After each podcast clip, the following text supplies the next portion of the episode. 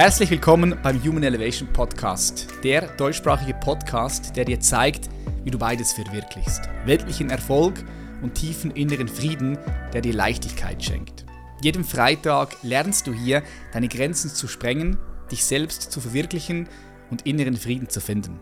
Dafür besuchen uns inspirierende Gäste, Experten und Expertinnen aus allen möglichen Bereichen, die ihre PS bereits voll auf die Straße bringen.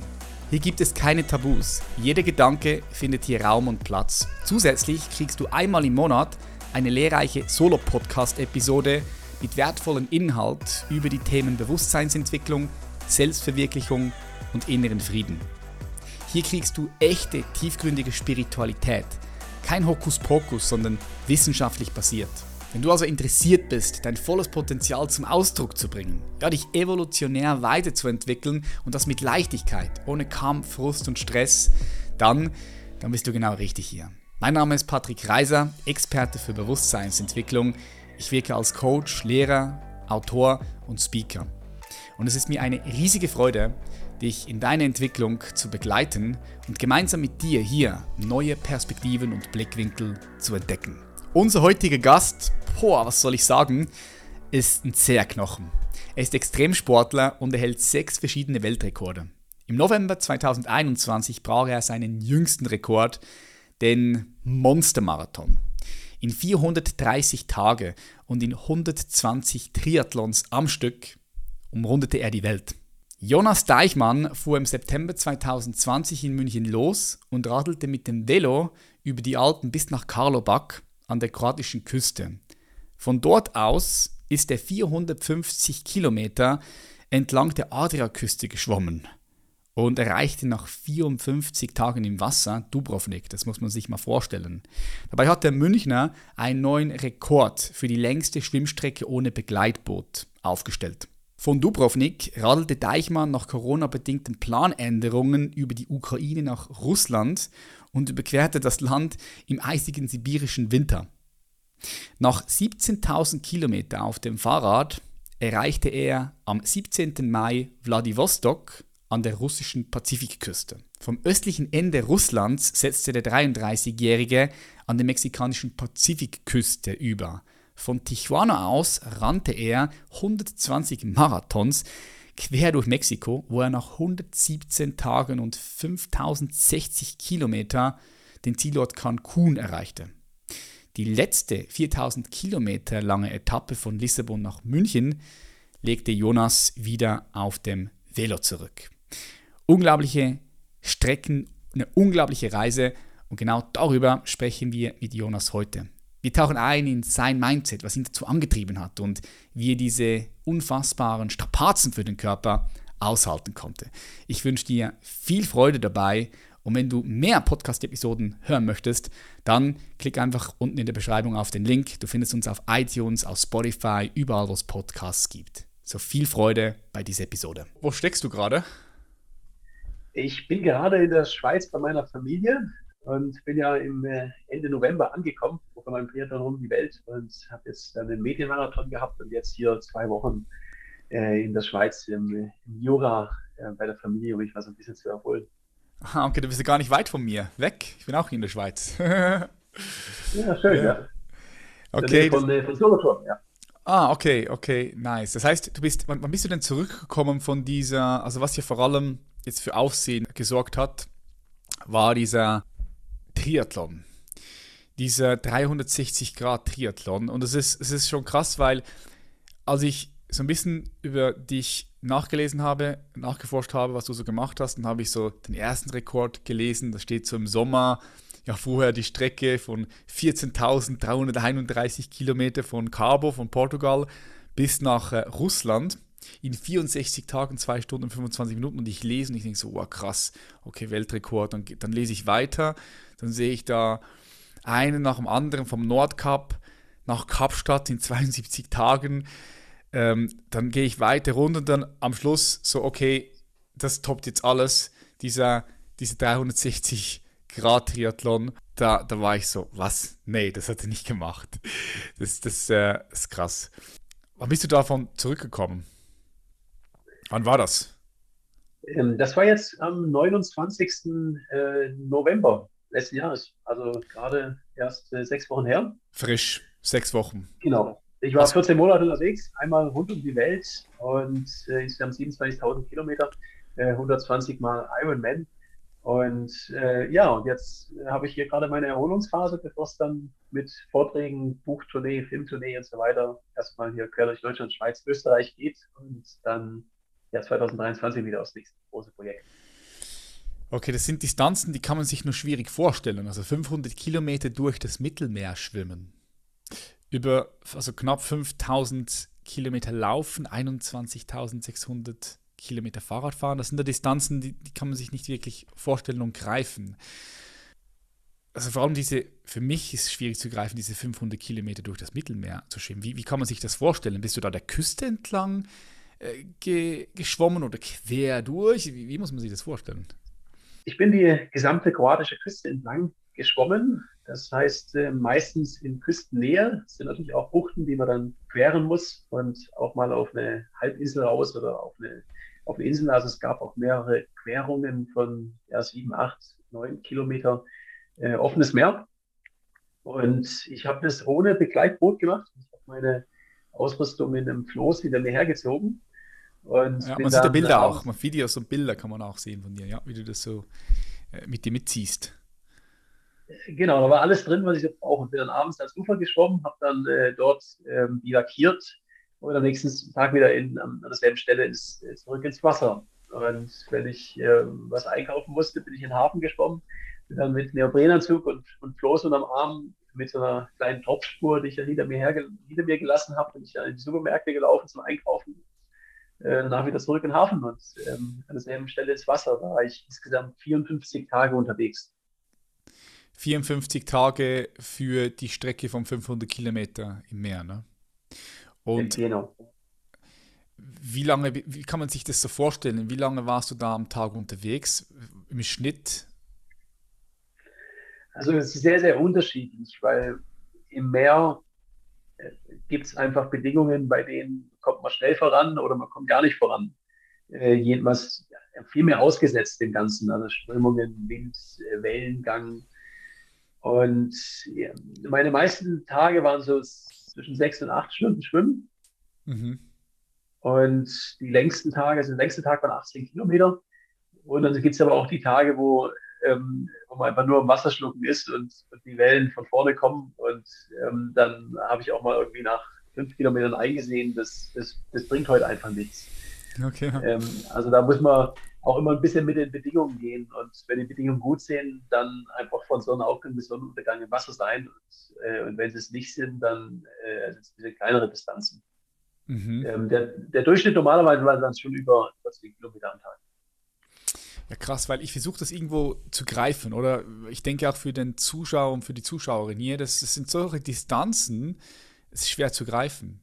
Wenn du mal eine Stunde schwimmen gehst und du erzählst jetzt, okay, du warst mehrere, 52 Tage unterwegs, mehrere Stunden am Tag, dann kann man das so ein bisschen, bisschen, bisschen greifen, ne?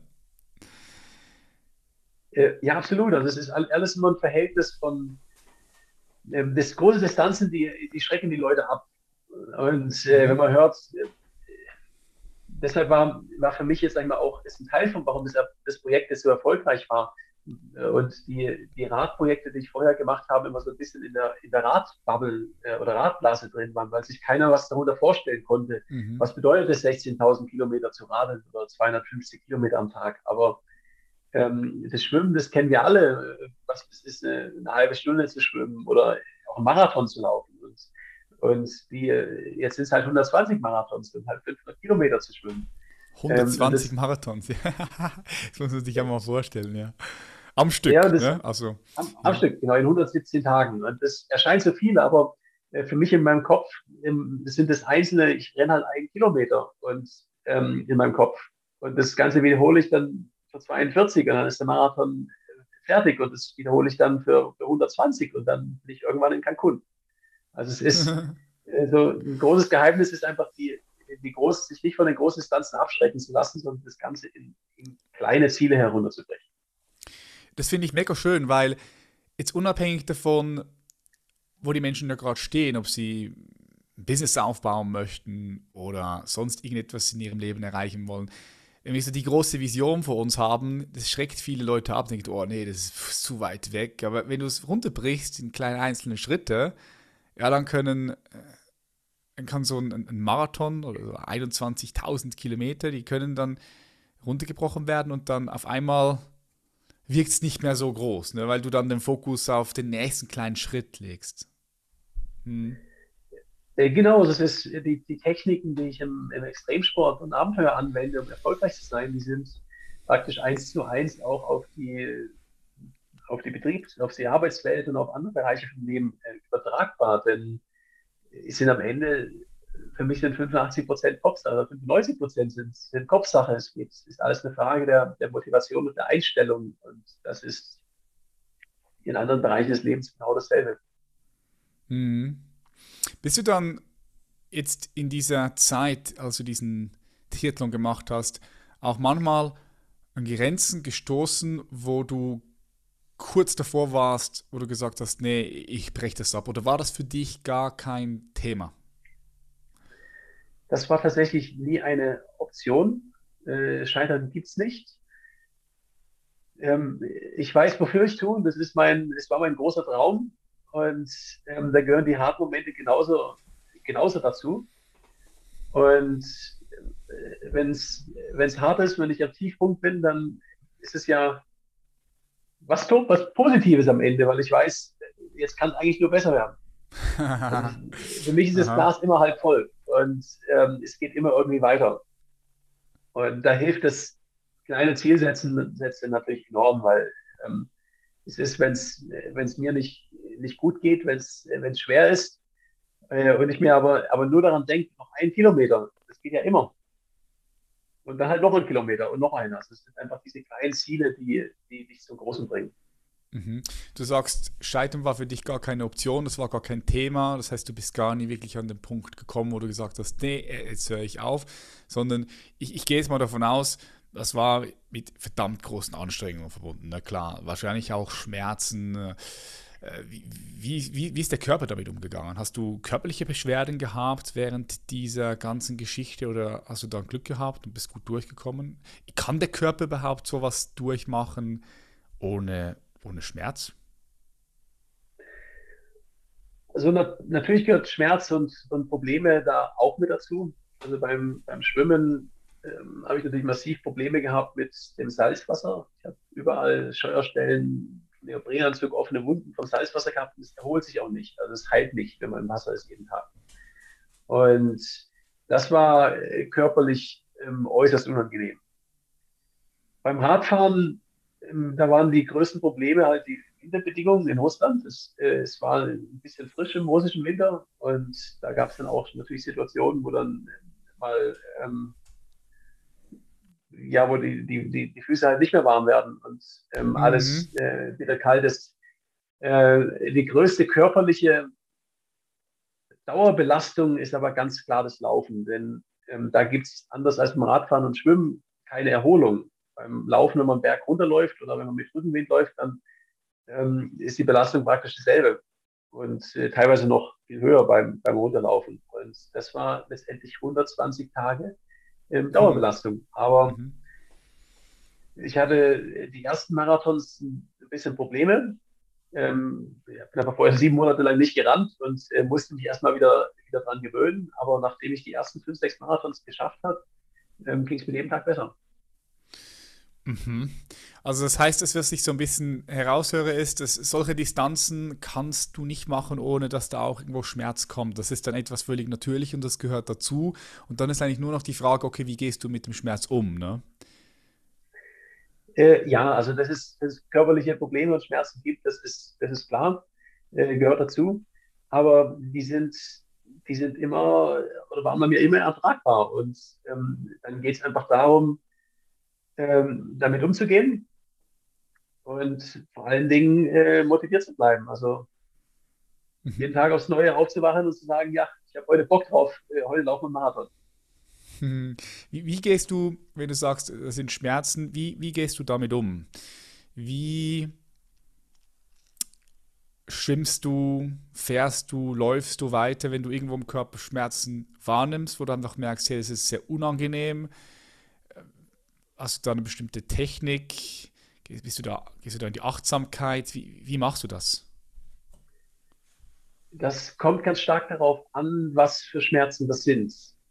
Ob es äh, Schmerzen sind, die, wenn man sie unterdrückt, ähm, auch von alleine vorbeigehen, was bei meistens beim Fahrradfahren der Fall ist, oder ob es äh, Schmerzen sind, wo man längerfristige äh, Probleme dann von bekommt. Ähm, das wäre jetzt äh, Laufen das Beispiel. Ja. Also wenn beim Laufen Knieprobleme sind oder, oder Knöchelprobleme, dann klar, das kann man auch weiterrennen und ignorieren und es wird dann auch, ähm, geht auch wieder vorbei irgendwann, aber man hat natürlich immer so die, ähm, die Grundgefahr, wenn irgendwas falsch ist, dass man die Probleme nur noch schlimmer macht. Und da ja, muss man einfach viel auf den, auf den Körper hören. Ich habe beim Laufen äh, mal vier Tage lang so Knöchelprobleme gehabt und habe dann ähm, auch bewusst einen ähm, Erholungstag eingelegt. Da bin ich dann, das war kein Ruhetag, ich bin dann 35 Kilometer ähm, gerannt und dann waren sie weg und äh, sind auch nie wiedergekommen.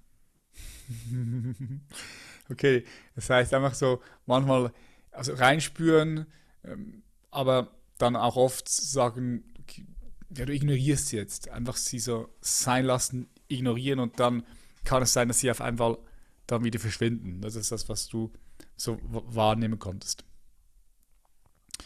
Ähm, auf jeden Fall, also, also natürlich ernst nehmen, aber ähm, trotzdem auch, ähm, es kommen immer bessere Zeiten. Mhm. Du hast von, von Russland gesprochen. Ich habe gelesen, da war es teilweise minus 30, minus 40 Grad, ist das richtig? Ähm, ganz so kalt war es nicht mehr, weil ich bin erst im März in Russland gewesen, also Ende des, Winters, aber ähm, ja, also minus 20 war keine Seltenheit. Wie hast du da, wie kann man sich das vorstellen? Du bist da durchgefahren mit dem Fahrrad und hast du dann auch dort draußen geschlafen? Hm, wie nimmst du das alles mit? Also während des Fahrradfahrens, während des Schwimmens hast du schon gesagt, dass du ein, wie ein Floß gehabt, was du dran gehängen hast, aber auch beim Laufen. Also ich kann mir das so vorstellen, das ist ja ziemlich wenig Ballast, die du da hast. Und wie schläfst du da? Also bivakierst du da draußen irgendwo bei minus 20 Grad im Schnee oder suchst du da ein Hotel? Wie ist es so, wenn du so abgelegen bist? Ja, also in, in Sibirien sind die Distanzen natürlich auch oft ein bisschen, äh, ein bisschen länger. Das heißt, das nächste Hotel ist halt ja, manchmal noch 200 Kilometer entfernt. Ähm, ich habe die, die meiste Zeit draußen gezeltet. Also ich hatte ein Zelt dabei und äh, auch gute Winterausrüstung und habe mir dann abends einfach mal einen guten Platz gesucht. Das war interessanterweise im tiefsten Winter gar nicht das richtige Problem, weil wenn es minus 20 Grad hat, äh, das ist eine sehr, sehr trockene Kälte. Mhm. Und da kann man mit äh, guten Daunenschlafsack, äh, Daunenkleidung ähm, viel machen. Äh, die wirklichen Probleme, die hatte ich, wo es dann schon so ein bisschen in den Frühling ging. Und die Ta Temperaturen dann tagsüber einfach so um die Null waren. Äh, Schneeregen zum Beispiel, ganz schlimm. Äh, dann ist alles nämlich kalt und feucht. Und, äh, und einfach patschnass. Und dann abends äh, im, im, Zelt draußen schlafen und, und nachts fällt es dann auf minus 15 Grad oder noch kälter, das, das Thermometer und alles ist nass.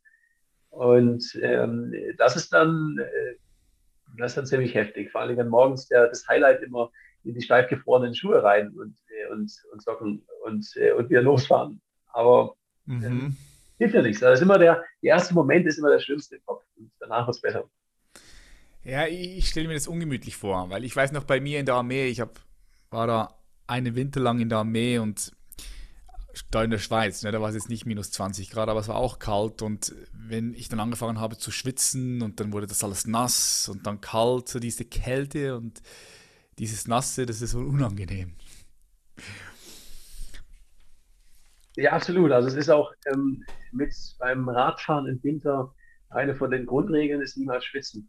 Also immer ja. langsam fahren, dass man nicht schwitzt, weil solange es trocken ist, ist alles gut. Hm. Jetzt von all diesen Abenteuern, die du gemacht hast, Jetzt nicht nur bei dem 360-Grad-Triathlon. Gibt es da einen ganz speziellen Moment, den du hervorhebst, weil er vielleicht besonders hart, besonders anstrengend war, besonders herausfordernd? Wenn ja, welche wäre das, der dir da so in den Sinn kommt? Ich habe jetzt mittlerweile so viel ähm, erlebt und in den letzten Jahren und ich komme noch sehr, sehr selten wirklich ans Limit meiner Komfortzone. Und auf dem Triathlon, da gab es ähm, eine Situation, wo das definitiv der Fall war. Ähm, auf der Schwimmstrecke, äh, ich hatte eine große Querung vor mir, also ich war, ich glaube, so sieben, sieben, acht Kilometer auf offenem Meer und ich habe mich der Zeit verschätzt. Äh, es gab irgendwie Strömung, von der ich nicht gewusst habe und ich bin dann in die Dunkelheit gekommen. Und äh, dann war ich drei, vier Kilometer äh, vor der Küste, im, ganz alleine im stockfinsteren Meer. Und ich konnte natürlich noch so die, die Schatten von den Bergen Distanz sehen. Aber ich konnte im Dunkeln, ist unglaublich schwierig, die Distanz einzuschätzen. Mhm. Also ich wusste nicht wirklich, komme ich jetzt eigentlich näher oder zieht mich die Strömung wieder zurück. Und das ist so ein Gefühl, ähm, da fühlt man sich einfach mal, ist hier am falschen Ort, was, was soll hier nicht sein. ja. Und ähm, ja, ich bin ein rationaler Mensch, also ich habe auch natürlich vorher gegoogelt, was ist mit Haiattacken und das sind, da gibt es zehn weltweit, die, die tödlich sind. Ähm, die sind alle in Australien und Neuseeland und, äh, und Südafrika. Also das, das passiert in, im Mittelmeer nicht. Aber so das, äh, man denkt natürlich dann schon, was ist da unter mir? Mhm. Und es ist einfach ein extrem äh, mulmiges Gefühl. Ja, das, das glaube ich dir sofort. Ich, das ist das Meer, wenn du so im offenen Meer schwimmst sowieso und dann noch in der Dunkelheit, das ist, finde ich auch immer sehr mulmig.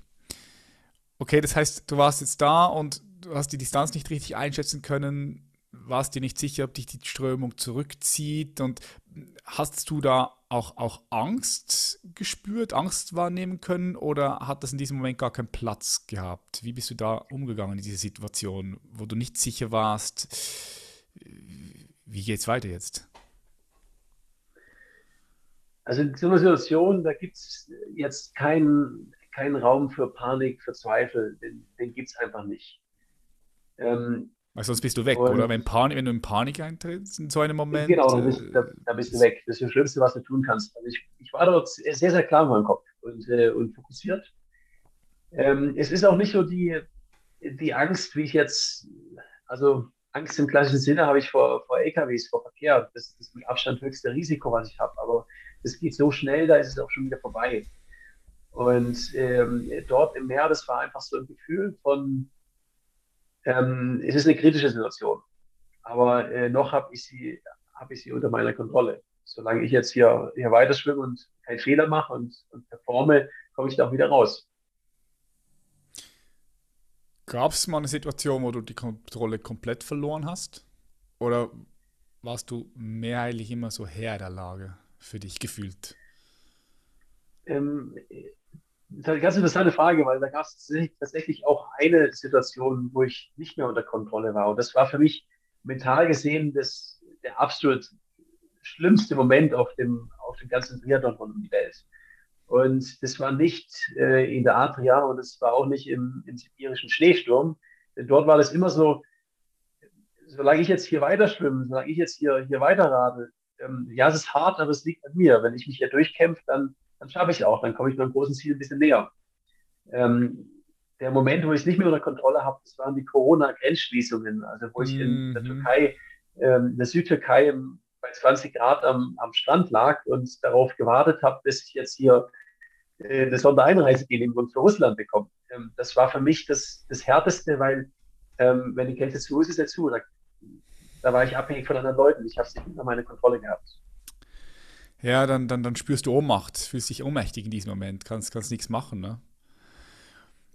Genau, es ist einfach, ähm, ich habe es nicht mehr unter Kontrolle. Das ist ein, ein ganz doofes, äh, ein ganz doofes Gefühl. Ich war plötzlich abhängig von, dass die Grenze irgendwie wieder aufgeht, von, ähm, von anderen Leuten. Und ähm, habe ich dann darauf konzentriert, was, was kann ich jetzt tun, um meine Situation äh, zu verbessern? Gibt es irgendwie äh, kleine Schritte, um in die richtige Richtung zu gehen. Und es hat dann äh, sieben Wochen gedauert, bis ich dann über ein bisschen Kontakte eine, äh, eine Sondereinreisegenehmigung bekommen habe. Aber das hing an einem, äh, an einem seidenen Faden. Sieben Wochen hat es gedauert. Ja, also die Bürokratie ist, ist wow. sehr, sehr langsam. Und was hast du in diesen sieben Wochen gemacht? Ich bin in der Südtürkei umhergeradelt und habe mir so ein bisschen die Zeit vertrieben und habe natürlich daran gearbeitet, eine Lösung zu finden und habe dann ähm, einfach jeden, den ich kannte, der irgendwie ähm, Einfluss hatte, ähm, habe ich äh, kontaktiert und Hilfe gebeten. Ich habe mittlerweile sehr gute äh, Kontakte auch in die Auswärtige Amt, in die Politik, aber ähm, auch in die Sport- und Unternehmerwelt.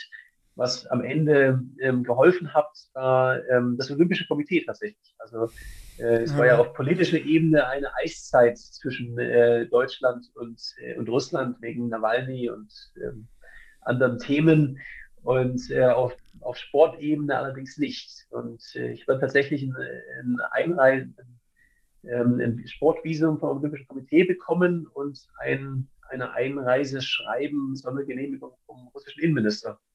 Okay, wow, das ist spannend, ja. Wenn du sehen kannst, dass der Sport ja, die Türen öffnen kann, ne? Klar, weil auch liegt außerhalb der, der Politik jetzt in diesem, in diesem Fall dann. Schön.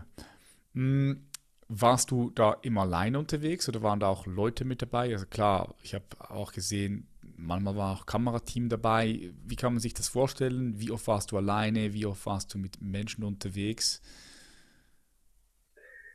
Also ich war insgesamt circa 85 Prozent der Zeit äh, komplett alleine und habe dann mit der, mit der GoPro gefilmt.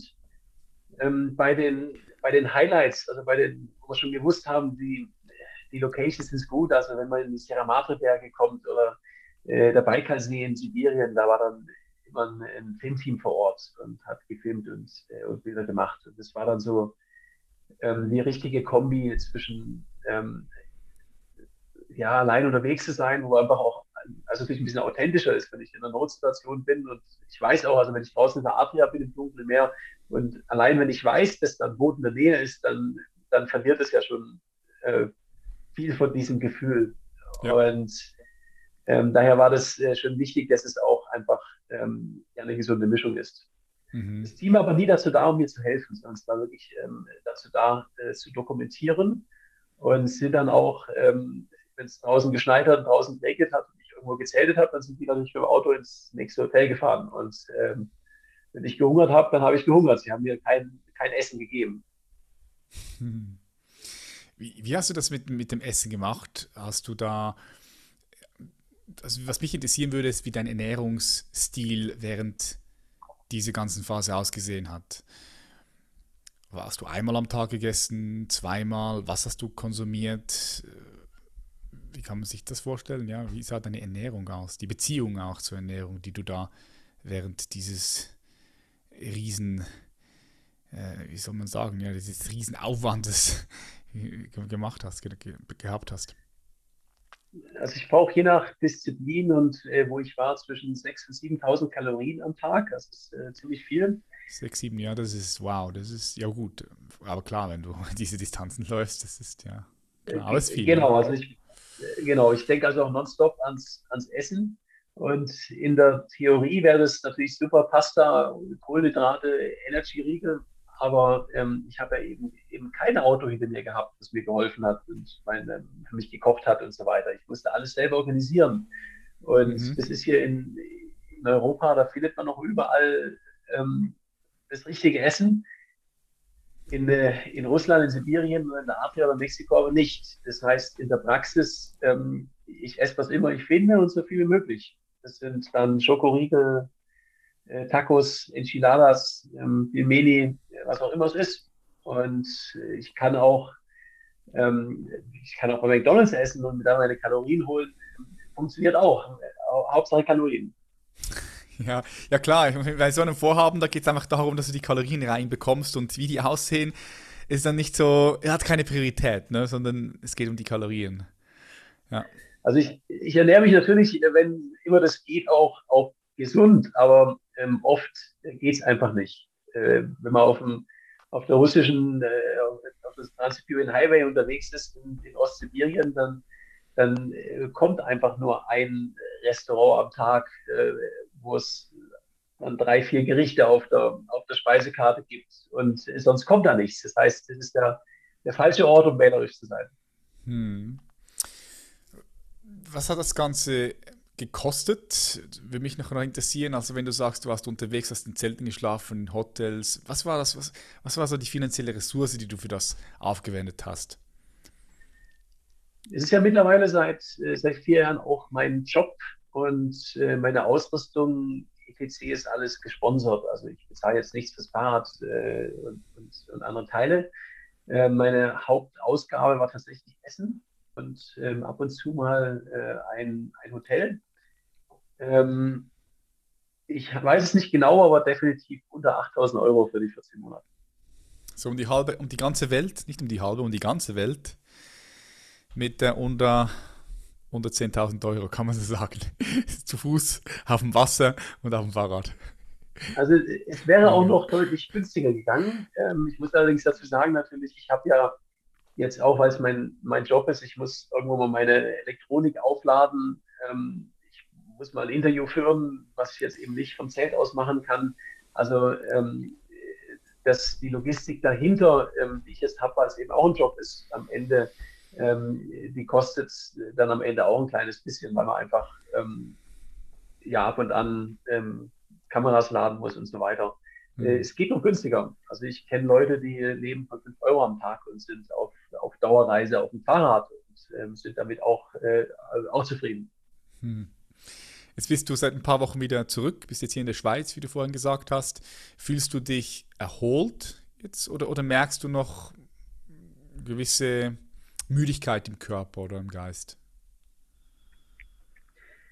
Also ich bin, seit ich hier angekommen bin, habe ich ja, also jetzt die letzte Woche, war ich, letzten zwei Wochen war ich jetzt in der Schweiz äh, bei der Familie. Vorher hatte ich ja einen, einen richtigen Medienmarathon. Also ich bin von einer Talkshow zur nächsten gegangen und habe ein Interview nach dem anderen gehabt, das ich jetzt, äh, um ehrlich zu sein, es war anstrengender als, als durch Mexiko zu rennen. ich hatte also noch gar nicht so, so richtig die, die, die Zeit, mich komplett zu erholen. Und äh, vom körperlichen her also es geht mir gut, ich habe so ein bisschen Grundmüdigkeit natürlich äh, noch und mir fehlt so ein bisschen die, die Spritzigkeit im Körper. Mhm. Und ähm, mental, ähm, ja, die, die, die, zwei Wochen hier, die taten mir auf, auf jeden Fall sehr, sehr gut, auch mal, auch mal abzuschalten. Und ähm, ich brauche aber sicherlich noch ein paar Monate, bis ich wirklich ähm, in der Situation bin, äh, wo ich sage, ich bin jetzt wieder 100% erholt und ähm, bin jetzt wieder bereit und freue mich aufs, äh, aufs nächste Projekt. Also ich habe mein nächstes Projekt im Kopf, aber ich bin, bin auch froh, es geht noch nicht. ja, eben, ich habe ich habe gerade herausgehört, hast du ja auch ganz am Anfang gesagt, dass du schon wieder ein neues Projekt im Kopf hast. Darfst du schon verraten, willst du schon verraten, um was es da geht? Also ich, sage nur so viel, es ist, wird im Triathlon rund um die Welt nichts nachstehen. Es ist mindestens genauso herausfordernd und wurde auch noch nie gemacht und ist natürlich noch streng geheim. Also ich werde es Ende des Jahres bekannt geben. Okay, da bin ich schon mal gespannt drauf, was da kommt noch von dir. Ähm, was ist das, was dich an dem so antreibt? Also was ist dein Wofür? Wofür machst du das? Woher nimmst du den Antrieb? Wie, wie bringst du diese enorme Kraft und diese Durchhaltewille, wie bringst du die auf die Straße? Also mir geht es bei dem Ganzen um die Erlebnisse, ums Abenteuer. Und in, in einem Satz, ich wache morgens auf und äh, ich weiß, heute erlebe ich was. Und das jeden Tag aufs Neue es sind die, die vielen kleinen Momente, ähm, wofür ich das mache. Also ich erinnere mich an in Mexiko, Baja California, da bin ich auf, auf einer einsamen Straße in der Wüste gerannt und da ein, hat ein Pickup angehalten und Männer sind rausgesprungen und ich dachte erst, oh, das ist jetzt aber gar nicht gut. Und dann haben die angefangen, Musik zu spielen. Das war eine, eine Gruppe Mariachis, die mir auf Instagram folgen und ein kleines Motivationslied singen wollten. Und danach die nächsten 30 Kilometer, das lief von ganz alleine und ich hatte ein großes Lächeln auf dem, auf dem Gesicht. Und es sind solche Begegnungen, die man sonst im Alltag nicht habe, äh, wofür ich das mache. Und von denen nehme ich auch die, die Kraft, um, um durch die, die harten Momente zu kommen. Mhm. Die Erlebnisse, die Erfahrungen, das äh, höre ich so ein bisschen raus. Bist du jemand, der sich auch so sagt, so dass das Leben, das Leben ist ja schnell vorbei, ne? das ist wirklich extrem kurz. Und bist du auch hier, um ja, so viele Erfahrungen wie auch möglich zu machen, so das Leben in dir aufzusagen. Und das ist das, was ich so ein bisschen raushöre, wenn ich dich sprechen höre. Würdest du sagen, ja, das, das, das passt, das kommt so, kommt dir nahe? Ähm, absolut. Also die, die wichtigste und knappeste Ressource, die wir alle haben, das ist unser Leben, das ist unsere Zeit, äh, die wir haben. Und äh, man lebt nur einmal. Das heißt, ähm, wenn ich mal alt bin, ich möchte äh, auf mein Leben zurückblicken und sagen, ja, ich habe ich hab gelebt, ich habe meine, hab meinen Träumen gefolgt und habe tolle Erlebnisse und Erfahrungen gehabt. Also ähm, definitiv. Und die sind bei solchen Projekten einfach sehr, sehr intensiv. Also ich habe die letzten 14 Monate, ähm, waren die härtesten, aber auch die besten in meinem Leben. Und ich habe hab mehr erlebt, als ich ähm, in zehn Jahren in, in, einem, in einem normalen Leben gehabt hätte. Und äh, das ist toll. Hm.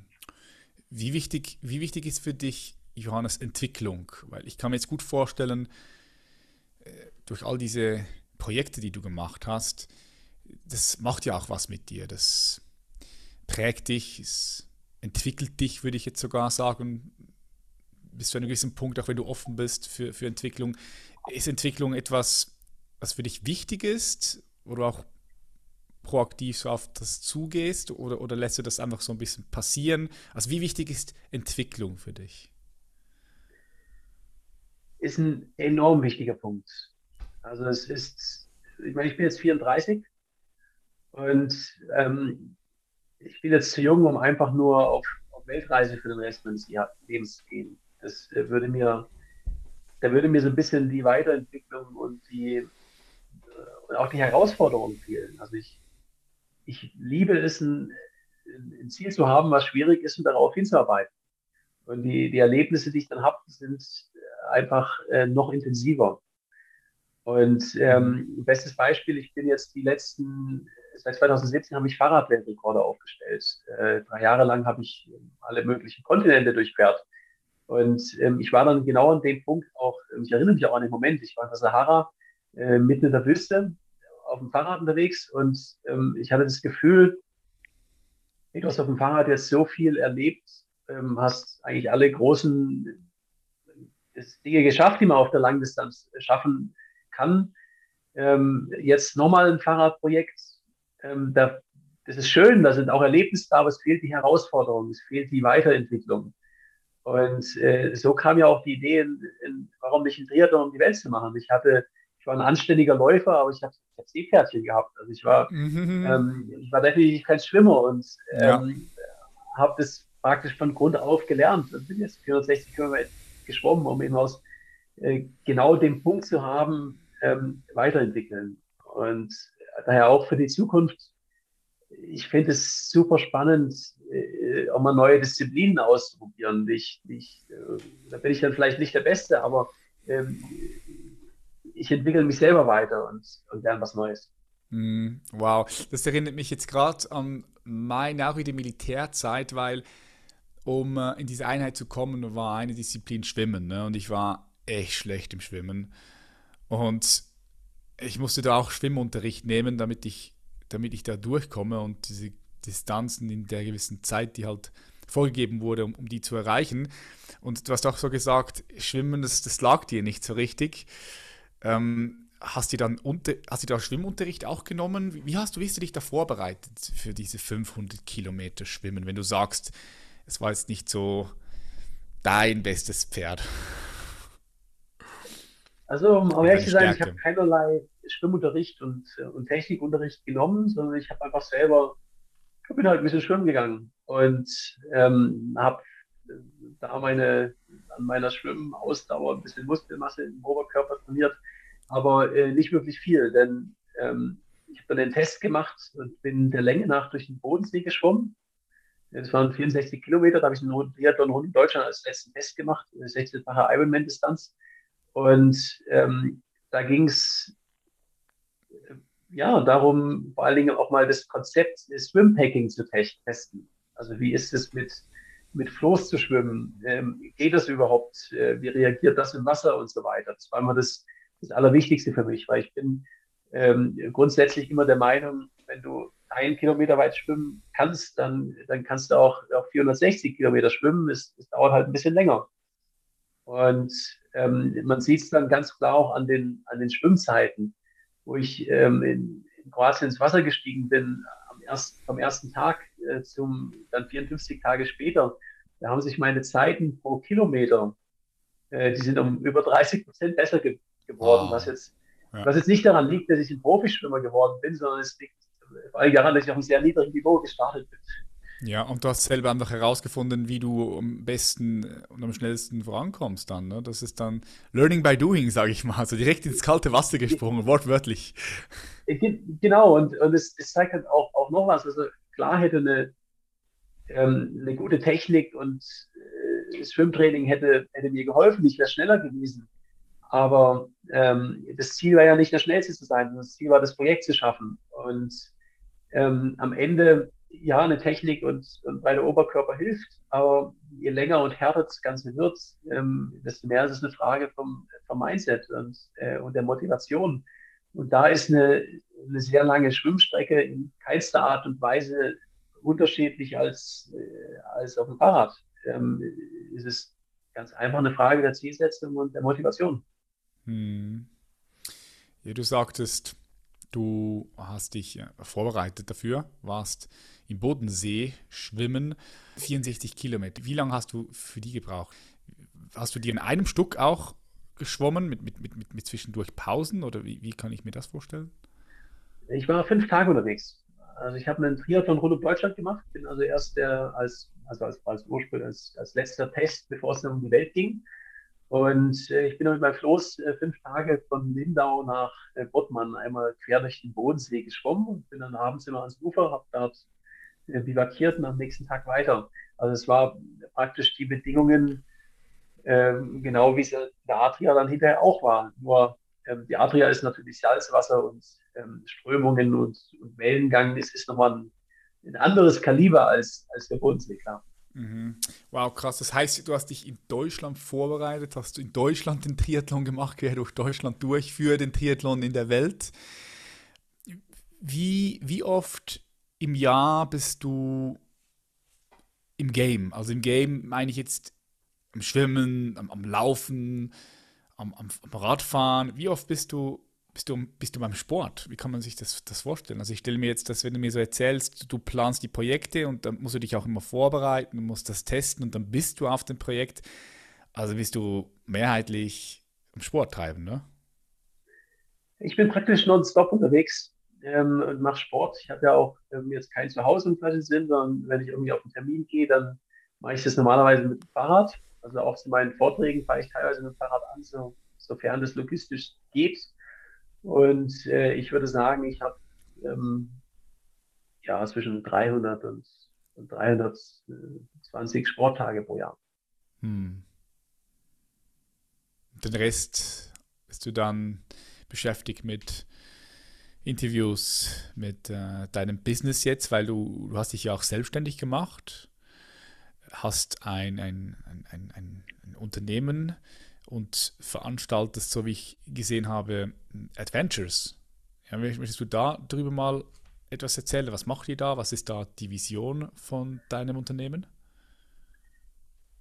Es ist ja mittlerweile auch, ich habe das große Glück, dass ich meine, meine Leidenschaft auch zum Beruf gemacht habe und äh, habe meine ja, Jonas Reichmann Adventures GmbH, die letztendlich die Vermarktung von meinen Abenteuern macht. Also ich lebe von äh, Sponsoreneinnahmen und äh, Vorträge, also zum einen klassische Abenteuervorträge, aber auch ähm, Motivationsvorträge bei, bei Firmen. Und ähm, mein Buch auch, das Limit bin nur ich, ist äh, auch ein wichtiger Bestandteil, ist gerade äh, Spiegel Bestsellerliste. Herzliche Gratulation, Film raus. gesehen, ja, mega. Ja, ja, danke. Und so die Kombi aus, aus Sponsoren, äh, Vorträge und, äh, und Medien ist, äh, wovon ich am Ende lebe. Okay, du, aber das heißt, du selbst bietest jetzt keine äh, Events oder so an für, für Leute, die, die Bock haben auf Adventure, sondern die äh, Firma Nein, ist dafür also da, um dich selbst zu vermarkten dann in diesem Fall. Ne? Äh, genau, also ich mache äh, rein äh, B2B-Veranstaltungen, ähm, wo ich auch mal ein bisschen Coaching mache bei, bei manchen Sachen dabei bin, aber ich bin jetzt kein Reiseunternehmen und ähm, äh, nehmen andere Leute mit auf, äh, auf, auf Abenteuer. Ja, ich weiß nicht, ob du da Leute finden würdest, die willkommen würden, so Triathlon um die Welt. Gibt vielleicht schon ein paar, aber die, die, weiß nicht, ob sie das durchziehen würden dann, ne? Also äh, prinzipiell war das auch, deshalb ist der Name der Firma am Anfang auch so gewählt worden äh, mit äh, Adventures, äh, Jonas Zeichen Adventures, um einfach die Option auch offen zu lassen, weil mhm. ähm, ich lebe jetzt aktuell sehr gut von, von Vorträgen und Sponsoren, aber das war ja auch, da bin ich einer von wenigen weltweit. Also es war nicht, ist ein Best-Case-Szenario, es nicht, äh, konnte man jetzt auch nicht planen, in welche Richtung es geht.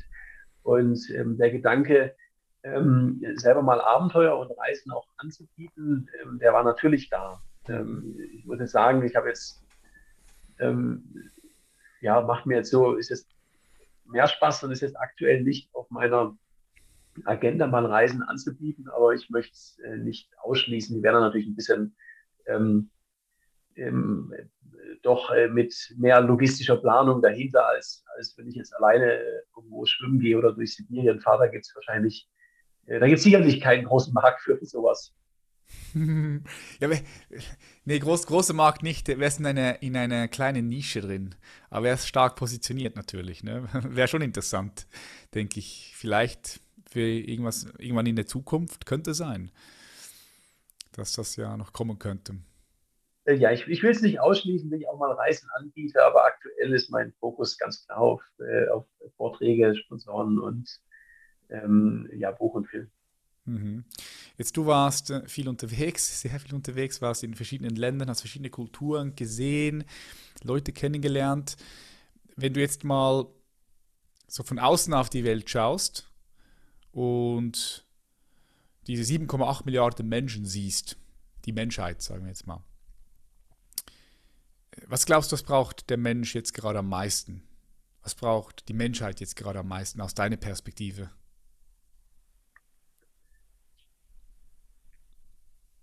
Also ich glaube, wir brauchen ähm, auch Visionäre. Ich glaube, wir brauchen Leute, die, ähm, die mal was anders machen, die auch ähm, mal aus der, ja, aus der Komfortzone rausgehen. Ist immer der größte Tipp, den ich, den, den ich Leuten gebe. Ähm, folgt euren Träumen, geht, geht, geht andere Wege und äh, habt auch keine Angst, mal ähm, ja, den, die normale Route zu verlassen. Und ähm, das Schwierigste ist immer an die Startlinie zu kommen. Und äh, wenn, man, wenn man das macht und seinen, seinen eigenen Weg geht, dann äh, steckt man damit auch andere Leute an und, äh, und, und bewegt Dinge. Und ähm, am Ende,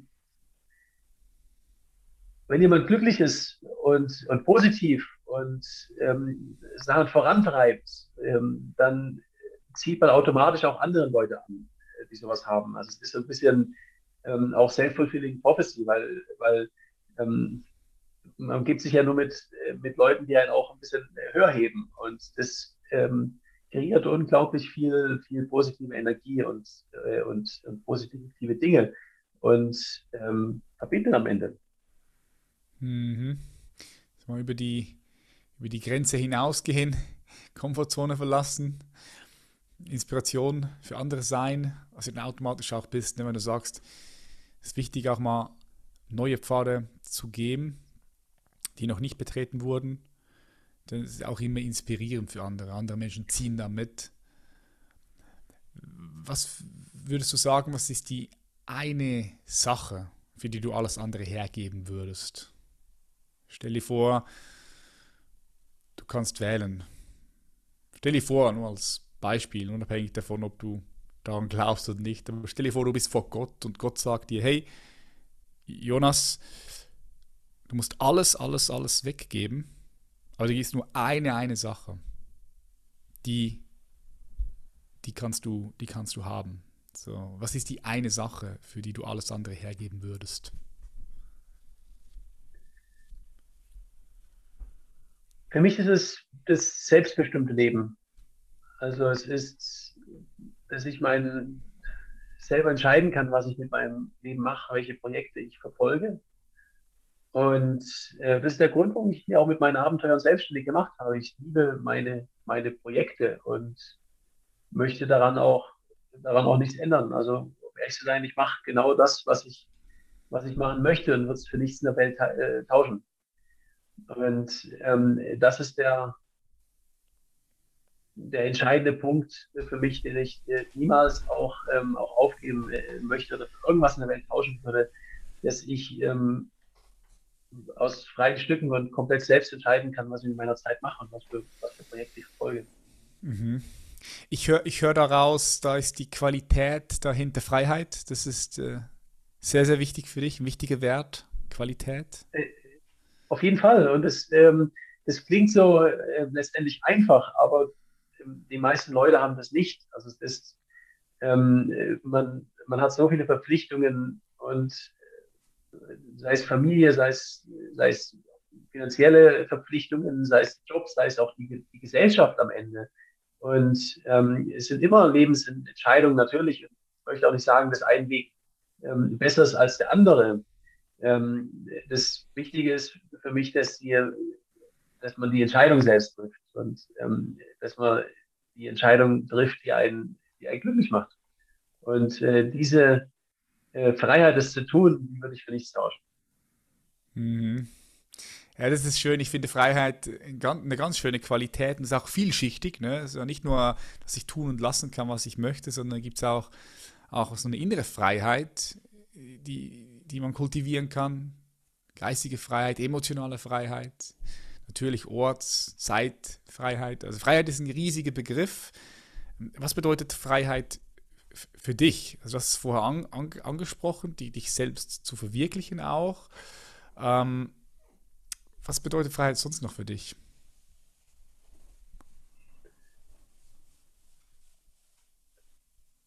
Also Freiheit hat für mich ganz viel mit Selbstbestimmung am Ende. Also ähm, wir denken bei Freiheit immer an oder oft an, an, an was an Ortsgebundenes, dass ich, äh, man kennt ja am Gefängnis oder was draußen, also das ist der, der ja. Klassiker, das ist auch ein Teil von Freiheit, aber ähm, ich sehe das viel mehr als die, einfach als die, die Möglichkeit, äh, selbst zu entscheiden, was ich mache. Mhm. Also, selbst zu entscheiden, mit wem ich mich treffe, mit, ähm, was ich mit meiner Zeit mache.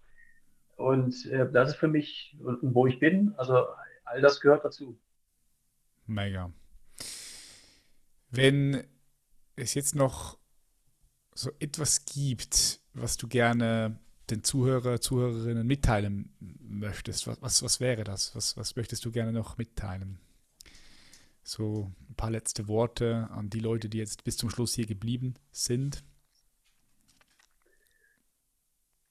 Also die, die wichtigste Botschaft, was ich auch, was ich mir jetzt, wenn ich ein bisschen ein paar Jahre jünger wieder wäre, was sagen würde, ist, ähm, ab den Mut an die Startlinie zu kommen.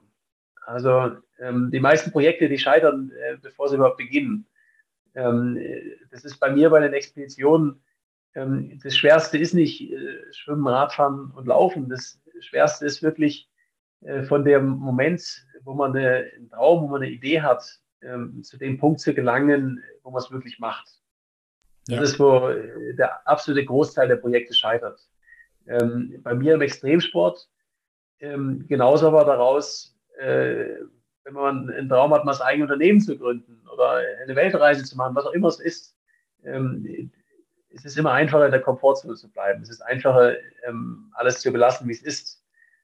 Und wenn man aber den Schritt macht und, äh, und es tut, dann scheitert man auch manchmal. Es wird ähm, sicherlich auch mal unangenehm, aber es lohnt sich. Denn äh, nur so schaffen wir auch äh, besondere Dinge. Und das ist, was ich jedem ähm, ja, empfehlen kann, ähm, einfach nur machen.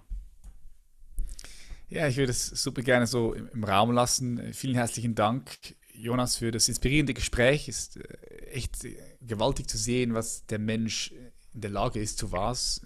auch der Körper in der Lage ist. Es ist immer wieder erstaunlich. Ich wünsche dir auf deinem Weg weiterhin ganz viel Erfolg und Kraft.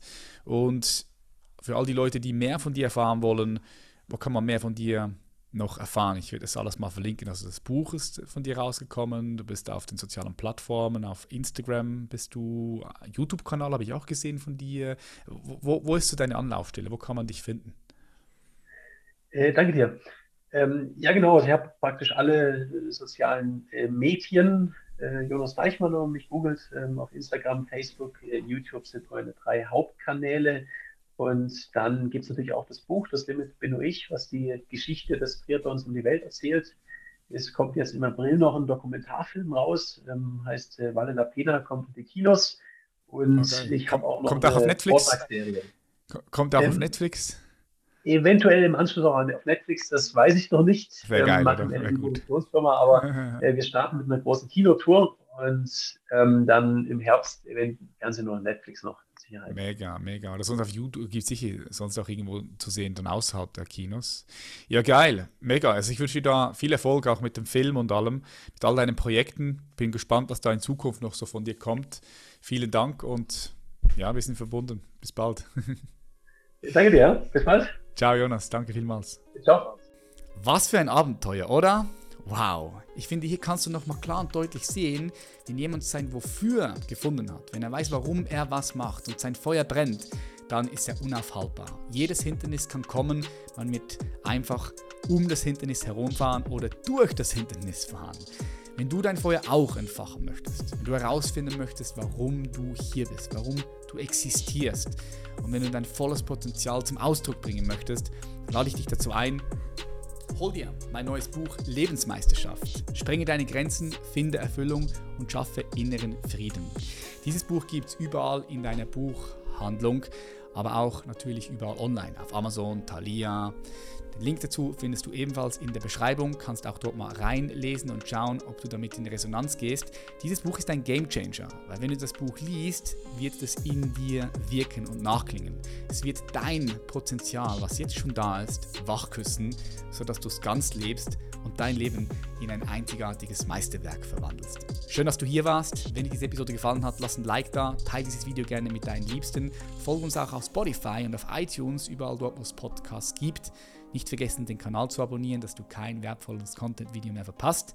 Ich bedanke mich ganz herzlich, dass du Teil dieser Community bist, dass du bis hier zum Schluss dabei gewesen bist. Dein Patrick. Bis zum nächsten Mal. Bye bye. Tschüss.